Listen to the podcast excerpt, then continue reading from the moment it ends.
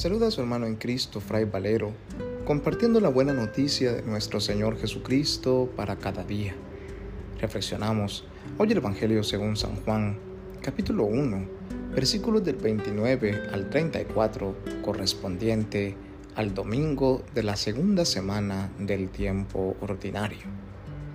En aquel tiempo, vio Juan el Bautista a Jesús que venía hacia él y exclamó, Este es el Cordero de Dios, el que quita el pecado del mundo.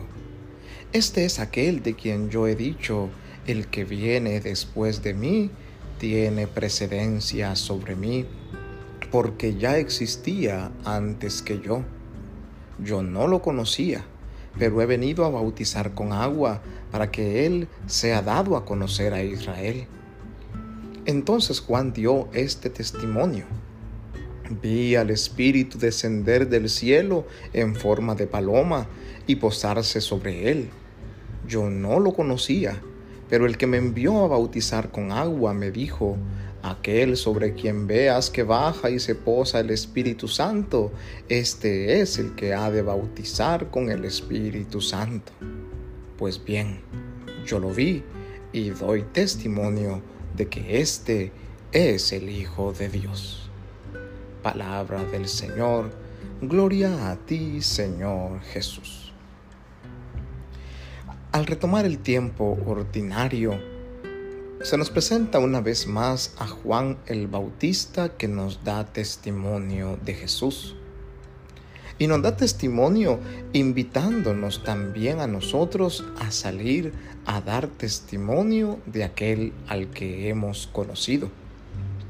Porque la conversión llega a los corazones de los seres humanos a través de la predicación, a través de la evangelización y todavía hoy en día hay cientos de hombres y mujeres que no conocen a Jesús. Es más, muchos de nosotros seguramente hemos escuchado hablar mucho de Él y nos encontramos eh, eh, seguido con su palabra. Sin embargo, ¿cuántos le conocemos de verdad? ¿Cuántos hemos tenido un encuentro personal y profundo con Él? ¿Cuántos lo hemos dejado transformar nuestra vida, hacernos nuevas criaturas? Yo no lo conocía, dice Juan. No lo conocía aún cuando él era famoso ya en su tiempo. No lo conocía aún cuando era incluso familiar, porque es hijo de dos primas, de María e Isabel. No lo conocía, dice Juan, lo conoció hasta que vio bajar del cielo una paloma y posarse sobre él, y recordó las palabras que el Padre le había anunciado de que aquel sobre quien viera bajar el Espíritu Santo, ese sería el que había de bautizar en el Espíritu Santo. Es decir, que aunque conozcamos la palabra, que aunque veamos a una persona, que aunque tengamos muchos acontecimientos en nuestra historia, si nosotros no hemos sabido reconocer la presencia de Jesús en esta historia, puede ser que para nosotros aún sea el gran desconocido. Hoy la palabra nos invita a reconocer a Jesús que camina con nosotros, que nos llama y nos invita a seguirle, a reconocerle como Juan que se da cuenta que Él es el Hijo de Dios. Jesús quiere venir a manifestarse en este tiempo ordinario en nuestros corazones en cada milagro que iremos escuchando día con día, en cada uno de los testimonios que otros darán de Él, en sus palabras, en sus discursos, en sus liberaciones. Él quiere venir a transformar nuestra historia, a transformar nuestro corazón, a darnos la vida nueva que nos propone.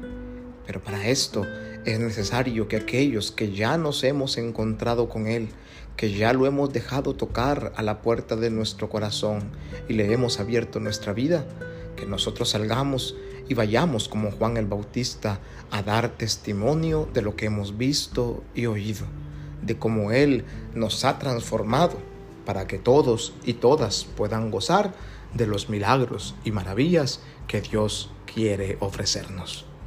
Al celebrar y recordar este día al Santo Cristo de Esquipulas, pedimos la intercesión del Señor crucificado para que lavados en su sangre preciosa nos dejemos llenar y renovar de la fuerza del amor de nuestro Dios. Que en su infinita bondad y misericordia nos bendiga y nos guarde en este día, Dios Todopoderoso, en el nombre del Padre y del Hijo y del Espíritu Santo. Amén. Paz y bien.